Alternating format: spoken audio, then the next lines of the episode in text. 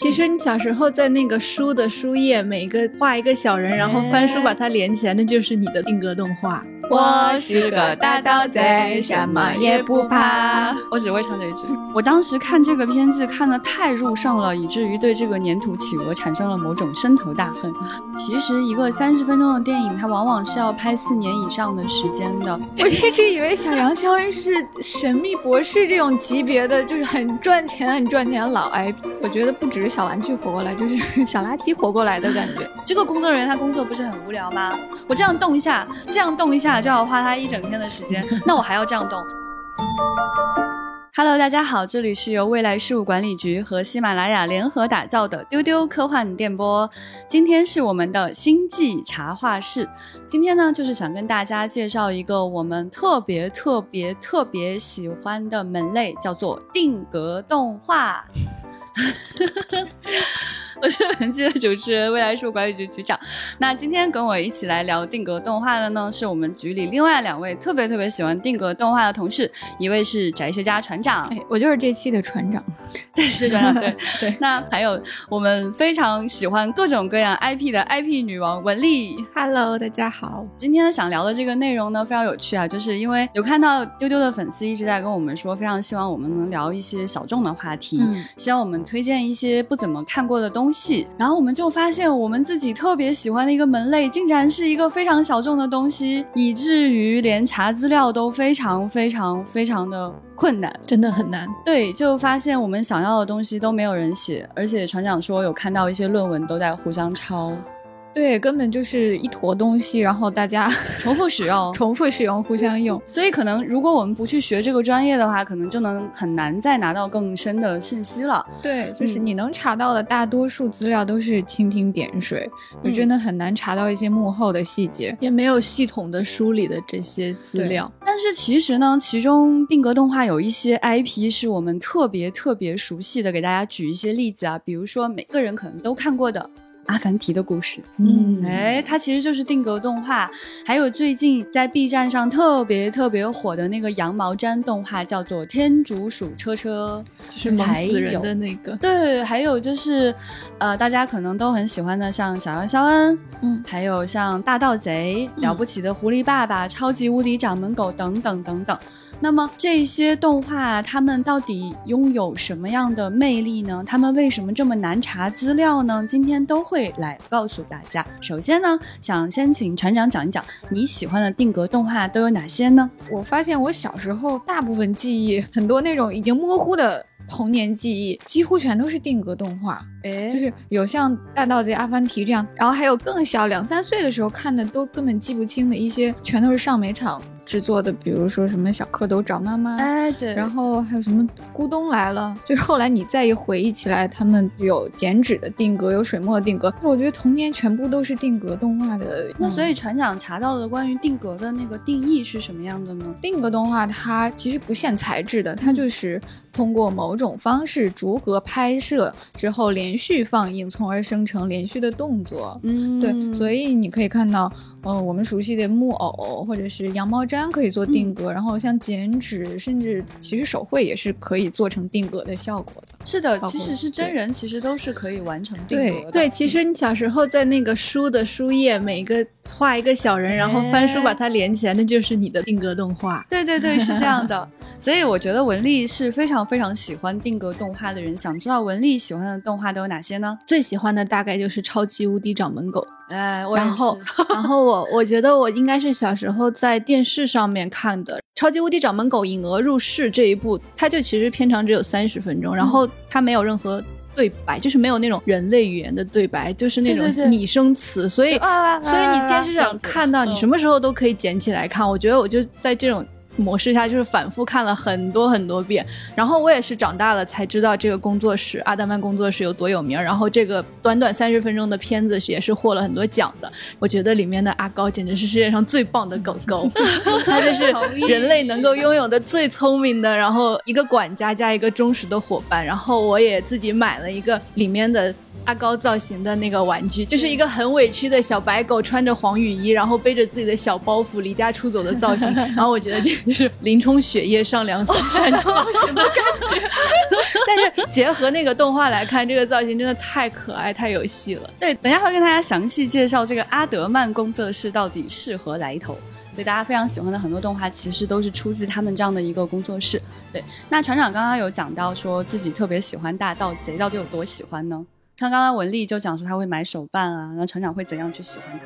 就是到现在还会唱他的歌啊，嗯，就局长也会唱，对吧？对，我们已经约好了要一起唱《大盗贼》的主题曲。来来来，一百十，我是个大盗贼，什么也不怕。我只会唱这一句，还是给你们。我还记得两句，就是我的手枪里。装上胡椒面儿，大概是这样的吧。他有一个胡椒面手枪，特别喜欢。对，其实我跟船长一样，就是我其实最早最早看的定格动画是两三岁的时候看的。嗯，这个动画片我问了很多人，他们都没有看过，它叫做《小熊杰里米》。对，然后这个动画片我发现它真的特别特别的历史悠久呢。杰里米是一个一九七三年拍的动画片，然后是一个木偶的定格动画。我到现在也跟船长一样，还可以记得里面的儿歌，就是他当时是一个真人的一个说唱吧，其实都不是唱出来有音乐的一个歌，叫我是小熊杰里米，聪明能干又伶俐，鸟王送我一只哨，哨子吹响，嘟嘟嘟嘟嘟嘟嘟。对，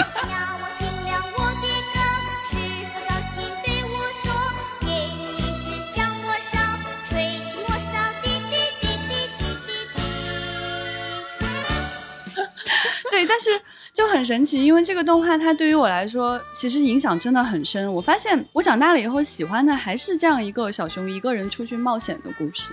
然后遇到了很多森林里的好朋友。后来长大了之后，就看了很多很多的定格动画。这个片单真的非常非常非常长了。像刚才文丽讲的这个《超级无敌掌门狗》，就是我非常喜欢的其中一个定格动画。它的第一部片子就是那个企鹅，引鹅入室，就是引鹅嘛，引坏企鹅入室。对，这只企鹅呢，就是它来到这个人的家里，把小狗狗赶出去的这样的一个故事。我当时看这个片子看的太入胜了，以至于对这个粘土企鹅产。产生了某种深仇大恨。对我有这个，我有这个企鹅拿着枪的玩具，对他头上还戴着那个手套的那个帽子。哦，就是你桌子上摆的那个，是不是？对对对，就是还特别讨人厌的一只企鹅。然后长大之后，其实看了很多的片子啊，像比如说。呃，蒂姆·波顿的《僵尸新娘》啊，然后还有蒂姆·波顿早年拍摄的《科学怪狗》，一个黑白的动画片。那后来呢，也看了像这个阿德曼工作室出的像《小羊肖恩》这个系列。再往后呢，就是各种各样的。特别丰富的这种呃定格动画就进入了我的视野，然后经过我们这次的查资料呢，不仅在国外有非常多的定格动画，实际上我们的上美厂从一九五五年开始到现在都在不断的生产各种各样的定格动画的短片。那定格动画它对于我们来说可能是一个非常非常有魅力的东西，它非常的神奇，就是它真的太难太难了。刚才我们讲到它的定义就是逐格拍摄这样一件事情。那它实际上就是要一格一格的去做，而且它非常有趣的就是它完全不赚钱。基本上我们查了一下，几乎所有的定格动画大电影，它的票房都不是很好，很多都没有办法收回成本。但是尽管如此，我们也看到了很多的定格动画都获奖无数。我们也看到非常多的大导演很喜欢定格动画，像蒂姆·波顿、韦斯·安德森这样子，在奥斯卡提名过很多次的导演。那么他们的定格动画也跻身过奥斯卡提名的行列。那么定格动画到底是一种什么样的东西呢？比如说像盒子怪的制片人，他就会这么说，他叫做 Travis Knight，他说这是拍电影的最糟糕的方式。对，确实是一句大实话，就是我们。我们以比较常见的粘土的定格动画为例，就是它虽然可塑性强，但是制作成本和周期其实特别大。就是有时候一个角色就可能需要几百个不同的版本，嗯，就是甚至啊，这个角色简单的说一句话，这一句话里他的嘴型可能就有七八九十个动作，那每一个动作都需要一个单独的嘴部的模型，是，所以就。你经常会看到定格动画的幕后制作，哈，就是他们工作室就会有很大的一个大盒子，一个大盒子，一个盒子里面装着是一个角色的他所有的动作，和肢体部件，然后都摊开，就可能有几千个甚至上万个。对，所以其实大家想象哈，就这些人物，他除了就是工作人员会摆弄他们的动作之外，实际上他的很多面部表情和其中的一些肢体动作都是要重新换部件。对，就可能不是大家想象中的那种，它不是一个橡皮泥嘛，那我捏它变形就可以了吗？不是的。所以就是其实一个三十分钟的电影，它往往是要拍四年以上的时间的。那么在这种情况下，确实确实很难赚钱。当时查到一个数据，就是我们之前说的呃《超级无敌掌门狗》的制作方阿德曼公司，他们当时二零零零年和梦工厂联合制作了《小鸡快跑》上映，这个时候呢，这个电影的票房超过了二点二四亿，其实已经是票房最高的定格动画了，就是是那种大家要为它欢呼的那种。但是同年票房最高的电影是汤姆克鲁斯的《碟中谍二》，是五点五亿美元，就是这个差距，就是完全能够看见，就是定格动画好努力才到了二点多亿美元，但其实是其他的商业片能够很轻松能够企及的一个高度。但其实我觉得，对于定格动画来说，有一部院线规格的电影真的是一个非常值得为他们骄傲的事情，因为像船长他喜欢的《小羊肖恩》，他其实算是《超级无敌掌门狗》的衍生。然后在二零零七年，《小羊肖恩》是开始有了动画片，但是这个规模呢，只是在电视上播一播，就是可能当地的小孩们看一看。然后呢，在这个过程中呢，阿德曼工作室也在慢慢的扩展自己的领域。然后终于到了二零一五年，就是从零七年到一五年，终于有一部《小羊肖恩》的大电影上映了。然后呃，一九年也有第二部《小羊肖恩》的电影上映，我还记得很清楚，那还是一个科幻片，是的，是的，里面还有很多神神秘博士的梗。然后这两部《小羊肖恩》的电影。加起来的全球票房是一点五亿美元，就是是一个很努力，但是听起来结果又有点心酸的故事。真的，对 我一直以为小杨肖恩是神秘博士这种级别的，就是很赚钱、很赚钱的老 IP，结果也只是加起来一点五亿。小杨肖恩在定格动画领域已经算是大 IP，很赚的了，但是两部加起来的票房也只有一点五亿美元。对，所以其实呃这件事情大家可以看到，这么多年过去了，真的是很难很难赚钱。但是我们刚才也讲到，就是很迷人的大导演，他也拍过非常非常喜欢的片子，比如我个人非常非常喜欢的《了不起的狐狸爸爸》，也是韦斯安德森的成名作之一。那这部电影，我觉得它就确实是一部极其可爱又有特别强烈的深刻的含义的这样的一个故事。可能你在不同的人生阶段去看，都觉得非常的美妙。我最近一次观看还是在上影节的，就是。大荧幕上看到了这部电影，对他之后还拍摄过，就是呃《犬之岛》这两部电影都获得过奥斯卡的提名。嗯，而大家可能都非常非常喜欢的蒂姆·波顿啊，我觉得他就是做人偶的爱好者吧，他就是喜欢做各种各样奇怪的形象了。你像他的《科学怪狗》和《僵尸新娘》都提名过奥斯卡，而且还有参与制作那个《圣诞夜惊魂》。嗯，那么这些非常厉害的大导演，他这么这么喜欢这个完全不赚钱、这个票房收入特别可怜的电影，到底是为什么呢？所以我们总结了。我们喜欢的点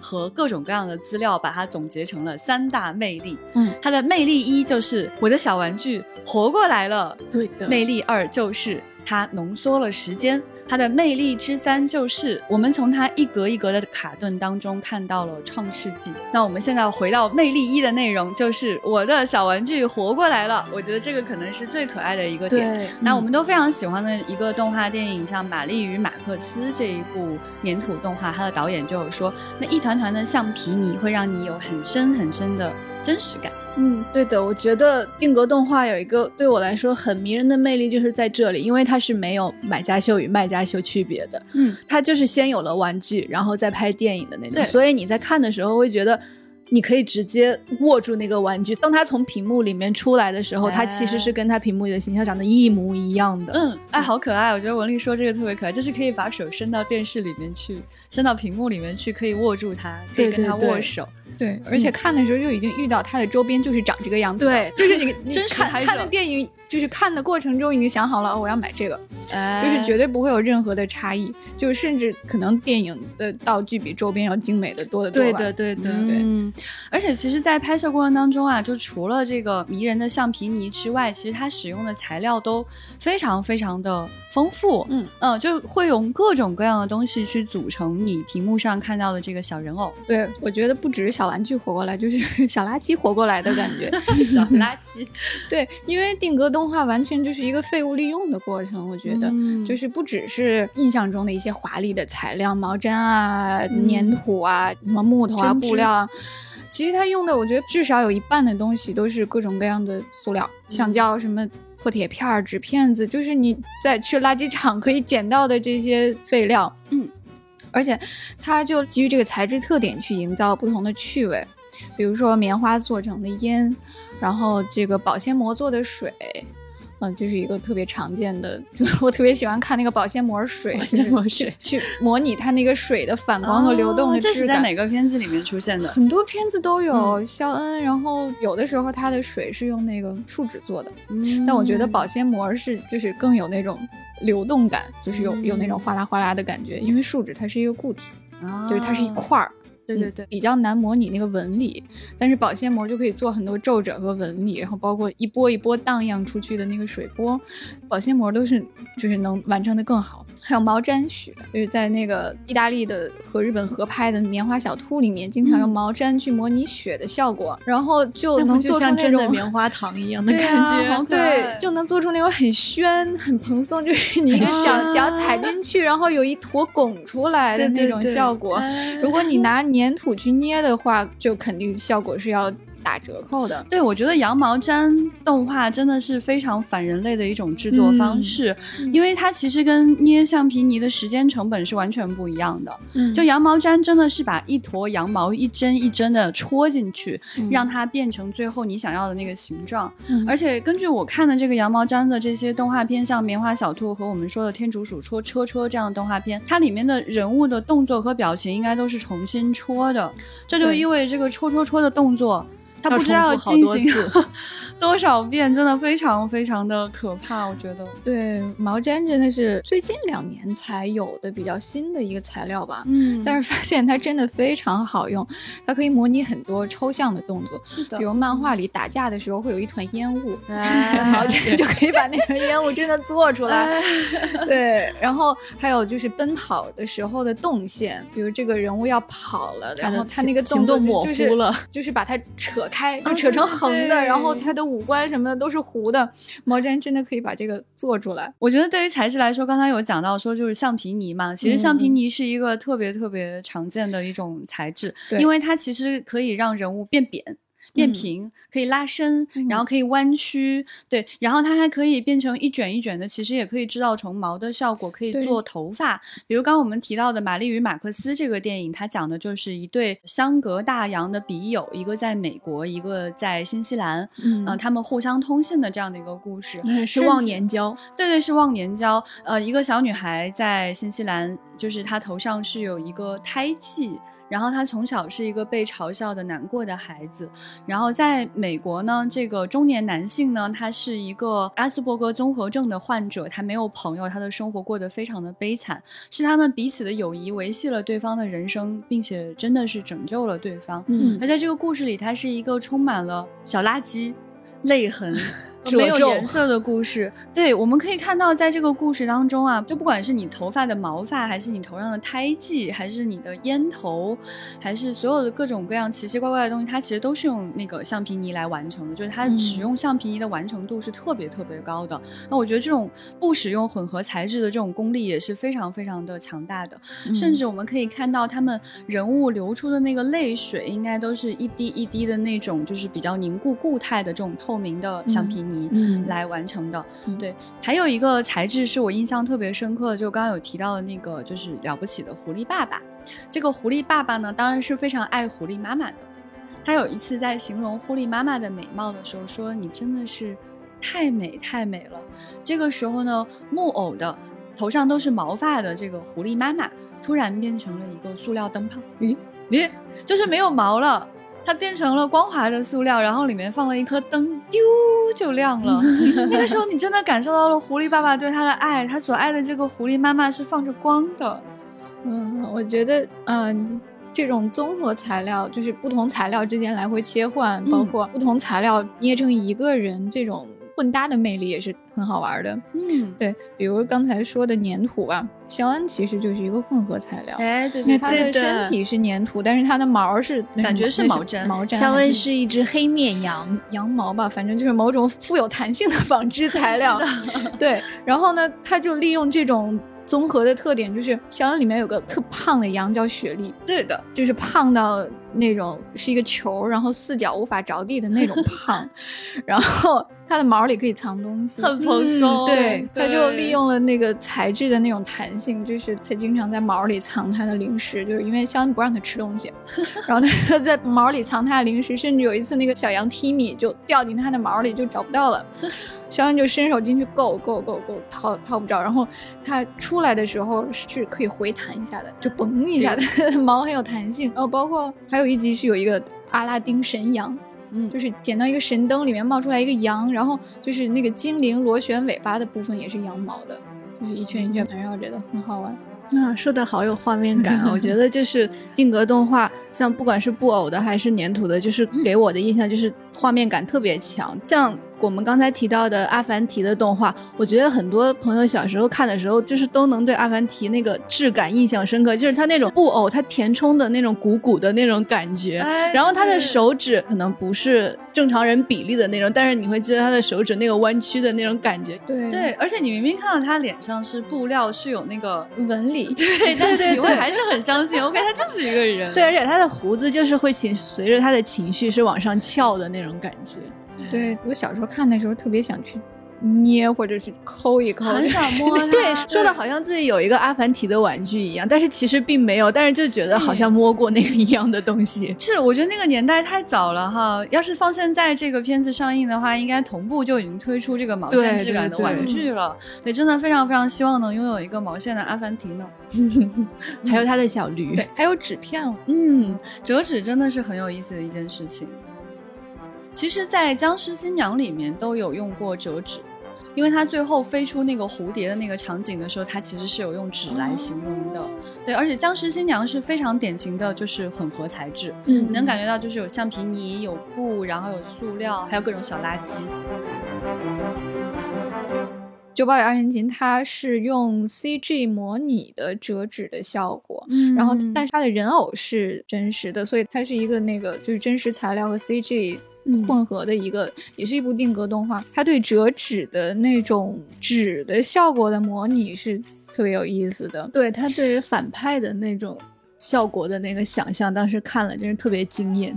对，它里面大反派就是很多怪物都是模拟纸折的，然后它利用的是纸片的那种弯曲、折叠，包括撕裂的效果。对对对正过来折是一个效果，然后反过来一折，然后就变身了。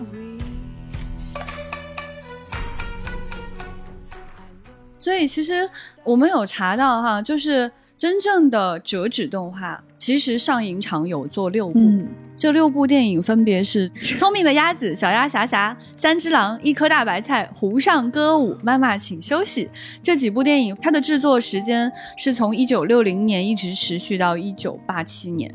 然后我们看到上影厂还制作了三十六部剪纸动画，但是其中有些非常出名的，像猪八戒吃西瓜是从一九五八年开始制作的，一九八一年有一部非常著名的《咕咚来了》，可能大家是听说过的。猴子捞月，哎，对对对对对，哦然后他们还在八二年制作了叫《纸人国》这样的作品，这个工作一直持续到一九九三年还在更新当中。最新的一部剪纸电影叫做《开心果》。哎呀，天哪，到底都错过了些什么呀？我觉得可能童年都看过，但是你没有分那么清。是的，对于这个定格动画来说啊，其实有很大一部分记忆是来自于上美场的。对可能大家会有一个印象啊，就是神笔马良。对，哎，它是一九五五年的作品，而且它真的是一个木偶动画。我们有查到，上海美影厂从一九五五年开始，一共制作了一百三十三部。定格动画，其中有六十四部木偶，十九部水墨，三十六部剪纸，两部布艺，六部折纸，三部皮影，还有三部纸偶动画。我们从这个上美厂的这个片单里面啊，其实就能够看到，就是我们上美厂真的使用了各种材质，太厉害了。而且我们小时候看的那个 皮影戏，它其实也是定格哦，完全很合理。对，东郭先生和狼就是皮影动画。对，所以其实，在这个定格动画这个领域啊，它所使用的材质真的都是不限的。其实，在这个每秒二十四格里面，对大家来说是一个看不见的一瞬间。它其实，在你大脑里面是自己把这二十四格给连续起来了。那在你看不见的这一瞬间当中呢，其实是所有的工作人员浓缩的心血。呃，所有的置景、新的表情，它的动作是不是合理？它的这个微妙的差异到底是什么？所以我们就来到了这个第二个很大很大的魅力，就是定格动画实际上是时间的浓缩。我们看到的三十分钟，它有可能是工作人员四年甚至长达十年的时间。所以我们看到很多的定格动画，其实它的整个的这个片长时长都不是很长。对。呃，像我们刚刚提到的这个超级无敌掌门狗的引鹅入室，是英国的阿德曼工作室的第一个优秀的作品，它就是四年才完成的一个作品，而且它只有只有三十分钟。终于到了二零零五年。就是这个十年的跨度，超级无敌掌门狗拥有了一部院线规格的电影，它的提名也从奥斯卡最佳短片变成了奥斯卡最佳动画长片。天哪，真是好感人！韦斯安德森的《狐狸爸爸》和后来的《犬之党》，他们已经是业界很快，然后团队很顶配的这种，已经是很阔绰的地方了。对，他们在最忙的时候有二十多个动画师和四十多个场景，拍了两年，每天工作十小时，周末还要加班。这已经是最快、最快、最快的速度，这已经是顶级团队，而且它相当于是很多条线同时开工。嗯，对，对，也要拍两年。也就是说，如果我们动画师数量不够多，需要一个一个场景去拍的话，那么这四十个场景有很有可能就不只是两年，也许是十年、对，四十年、五十年。就是大家如果两个人要拍一个动画片的话，可能一生的时间真的只能拍一个动画了。对，而且如果导演。对工作的把控不够那么强的话，比如韦斯安德森，他就是他要规定各种错综复杂的小细节，他要规定每一个动作、每一帧是什么角度的，是什么样的。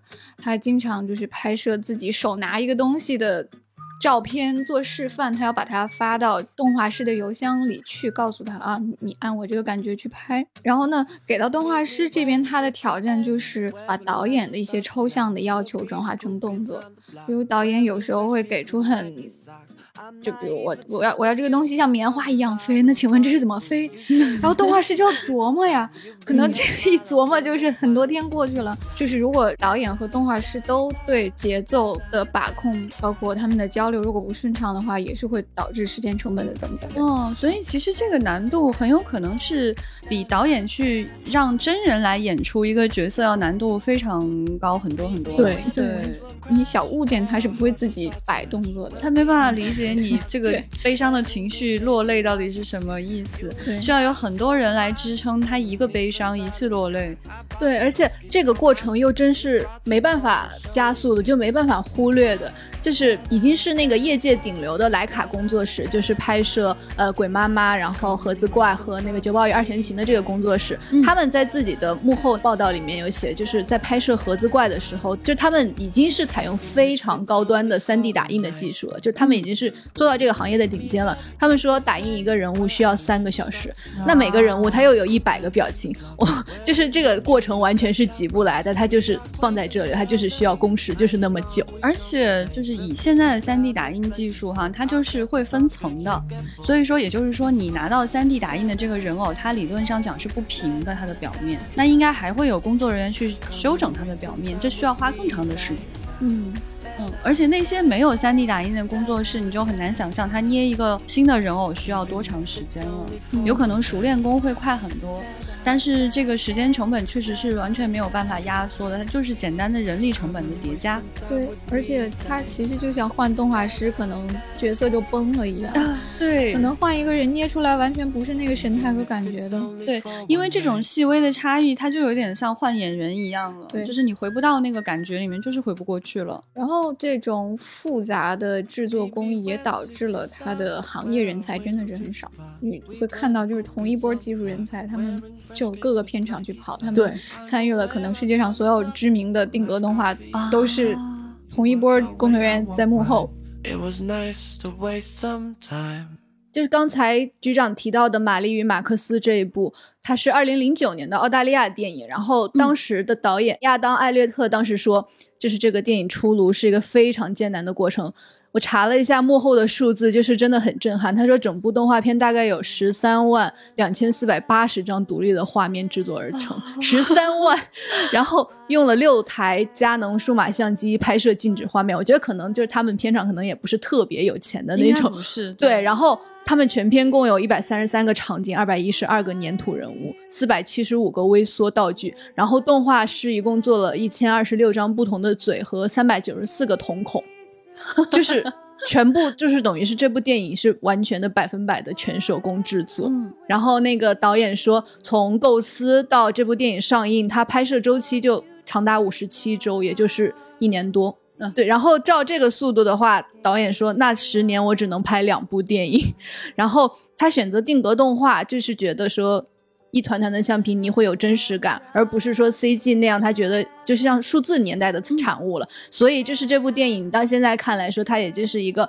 你可能觉得它不会完美，但是它就是百分百手工制作的一个电影，而且它的这个荣誉确实是很高的，因为它是迄今为止唯一一部被圣丹斯电影节选中当开幕影片的动画片，然后当年也获得了很多的动画长片奖。就是我觉得在那个年代有一部院线规格的定格动画，已经真的是非常不容易了。我觉得其实定格真的很适合讲玛丽与马克思的这个故事，他讲的这个忘年交笔友其实是。告诉对方你应该怎么接纳自己生命当中的不完美的这样的一个故事。嗯嗯，这个小女孩她小的时候没有人理她，因为她就是有缺陷，所以她长大了之后非常想去帮助她的朋友，也就是获艾斯伯格综合症的这位朋友。她就告诉她说：“我其实想去治你的病。”那这个朋友就非常非常难过跟生气，他说我不想要被治愈，因为这是我跟别人不一样的地方。他告诉这个女孩说，不是每个人的人生都是有阳光大道可以走的，可能我的人生有更多的波折，你会看到路上有烟头、有废纸，还有地上的裂缝，但是我们都可以拥有非常美好的人生。这样的故事，所以它其实是一个非常治愈人心的，也非常需要小垃圾一起来演绎的一个故事。对对，在今天来看，它仍然是可以穿越时间的故事。嗯，然后呃，像《九宝与二弦琴》的制作公司莱卡，就是已经说到他们是很有名的工作室，他们的官网上大大的字写道：十五年五部电影，就是这已经是一个 非常非常令他们骄傲的成绩了，就是 了不起。虽然很年轻了，但是我们五部成功的。定格动画电影是真的，就是嗯，莱卡工作室的电影是有《鬼妈妈》《通灵男孩诺曼》《九宝与二弦琴》《盒子怪》和《遗失的环节》，然后这五部电影呢，每一部都获得了奥斯卡最佳动画长片的提名。嗯，就是他们就很自豪，就是我们十五年就五部电影，可能对于其他的商业片的来说，这是什么低效率的。成绩，但是对于莱卡工作室来说，这就是一个非常值得骄傲的事情了。然后他们二零零九年的《鬼妈妈》这部电影，我觉得大家可能很多人都看过，就 Caroline，它是尼尔盖曼的原著改编的。对，就是船长会觉得它有点恐怖，因为它是那个纽扣眼睛。对，但这个是莱卡工作室的第一部动画长片，然后制作费是六千万美元，全球票房是一点二亿。就是是一个非常让人惊艳的成绩了。然后官网的幕后说，完成这部九十六分钟的电影需要五百多位工作人员，耗时超过四年，拍摄工作就长达十八个月。就是刚才也说到，他们已经是业内顶级技术的公司了，他们是第一个使用三 D 打印可替换的人偶表情的公司，就是用在这个《鬼妈妈》这部电影上。然后全片可替换的表情超过一万五，一万五个，光是 Caroline 她自己的。就有超过六千三百幅，就所以说大家可以去看这部电影的时候呢，观察一下人物的那个表情变化，非常细腻。对他的每一个表情，他就是有一个真实存在的小的人物表情的面具的，就是真的非常的。值得细看。嗯，莱卡这个工作室啊，它其实它的发展方向应该说它更愿意去拥抱技术吧。就是它除了使用人偶之外，它会有很多的 CG 使用在里面。然后加上他们更有钱一些，所以他们可以有更多的工作人员一起来工作。那还有其他像我们刚刚说的埃德曼这样的工作室，他们会更追求传统一些，就是那种橡皮泥、羊毛毡之类的东西，它一定要都要用手工来制作。我觉得这两个发展方向其实都是我们很愿意去看到的。我觉得他们都是能够让定格动画变得更加完美、更加好看的。嗯而且刚才从两位的举例来说，我们都可以看到哈，就是但凡是定格动画，它往往拥有一个非常鲜明的风格。它往往不会流于俗套，它的形象设计、它的故事往往是非常有差异性的。对，那还有谁非常艳羡这样的工作手法，但是又不敢使用定格动画来制作呢？想跟大家推荐两部非常有趣的电影，它就是乐高大电影。哎，非常有意思，就是大家都知道哈，就是乐高当然就是小玩具了，嗯它使用定格来展现自己的这种玩具的美感是非常非常合理的。嗯。但是当我看完了之后，我才知道，他根本就没有使用木偶，他真的是用全 CG 来模拟木偶的，他就完全是用 CG 来做的各种用乐高小方块实现的爆炸、火焰、风、海浪，所有波浪性的、流线性的东西，它都用乐高的小方块一点一点来展示，但是它是用 CG 来模拟的。你发现这个世界非常有趣啊，它用动画去展现了一种。本不应该属于动画的一种神奇的东西，对，呃，但是它实现了一种非常完美的、非常可爱的一种效果。看这个电影的过程，真的有搭建乐高的那种愉快感，而且它非常非常的快速，而且说爆炸就爆炸，嗯说飞起来就飞起来。嗯，而且特别合理。乐高本来就已经能模拟一切了，嗯就是什么花花草树木，就是你能想到的，有的没的都能用乐高拼出来。就是这么多年，它居然没有自己的定格动画，然后他居然到现在才模拟定格动画这种方式去拍电影儿，就是你觉得这是一件他早就应该做的事情，哎，因为他的材料太合适了。本来你拼砌的过程就是一块儿一块儿、一顿一顿，它本来就有这种我觉得可能 CG 对于他们来说比人工拼接会更省力一些，便宜很多，嗯应该会便宜非常非常多。对。对，大家会可以看到啊，就是因为定格动画的制作真的是非常贵、非常耗人工，然后成本特别难以回收的这样的一种东西。即使是乐高这样的财团，它都要使用 CG 来模拟这样的效果。对，那我们就可以想象说，其他人在拍摄的时候有多大的困难跟资金的成本。我们很有意思的发现一件事情哈，就是在日本其实定格动画并不流行。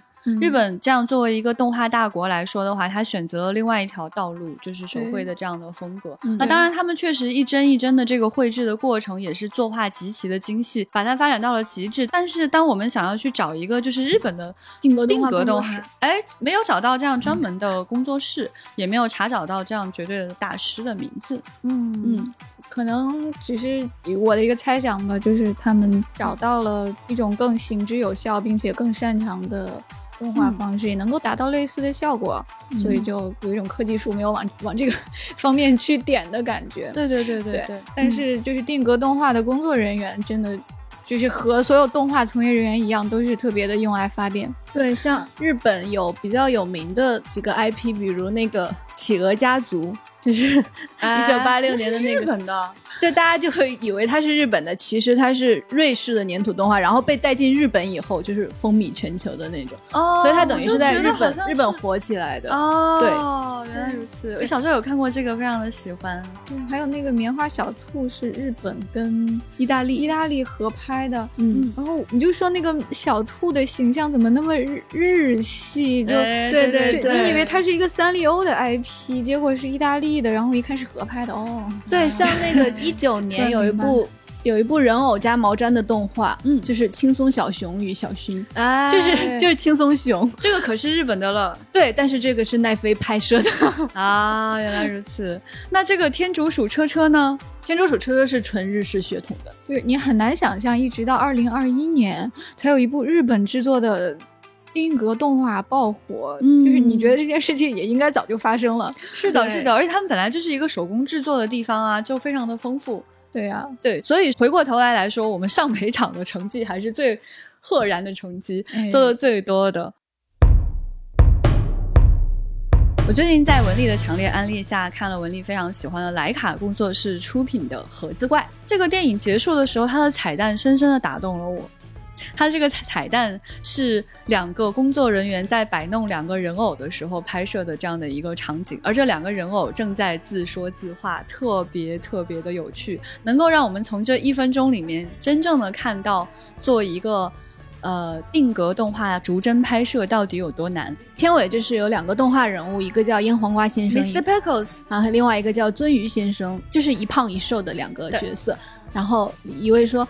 你有思考过宇宇宙吗？如果我们的世界只是一个小点，就在这个时候，你还以为这个是电影中的剧情，然后画面里面就已经有不明的影子出现了。然后鳟鱼先生说：“一个超小的点点吗？”然后腌黄瓜先生说：“有巨人在上面俯视我们，我们的每个动作其实都是他们在移动我们。”然后这个时候你就会明白，那个不明的影子其实是工作人员的动作叠画。嗯，然后鳟鱼先生说：“感觉有点乏味啊。”然后腌黄瓜先生说：“就像这样，我眨了一下眼就要花费他们一整天的时间。”另外一位说：“我动下手臂需要五百个人力。”这个时候画面拉远，就会看到工作人员和拍摄台的全貌逐渐出现。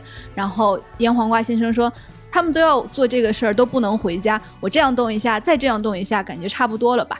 然后，然后他说：“这这也太夸张了，拍了一整部电影还不够，还要让我最后再说。”眨眼有多费事儿，这样简直没有个头儿。然后说他们工作人员肯定是把这个工作当饭吃，真不知道他们怎么有空做这些。他们肯定有别的工作吧？这顶多算个爱好，就像集邮一样，只能在空闲的时候做一做。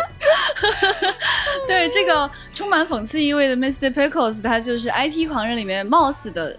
这个扮演者，哎，所以他来配音的。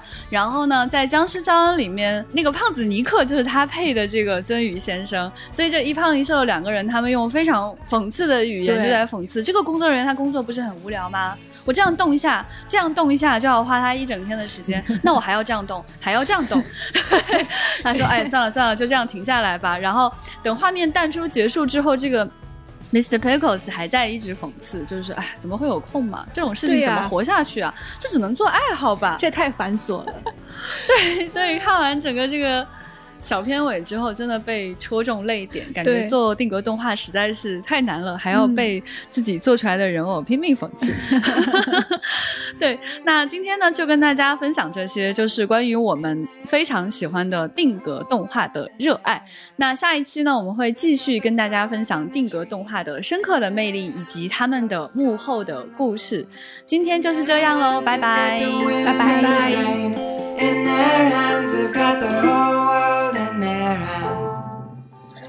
Hmm. Just keeping the streets clean. Free from evil. Yep. You ever think about the universe, Mr. Trout? What if our world is just like a tiny speck? A tiny little speck. And there are giants looking down on us. And every time we move, it's actually them moving us.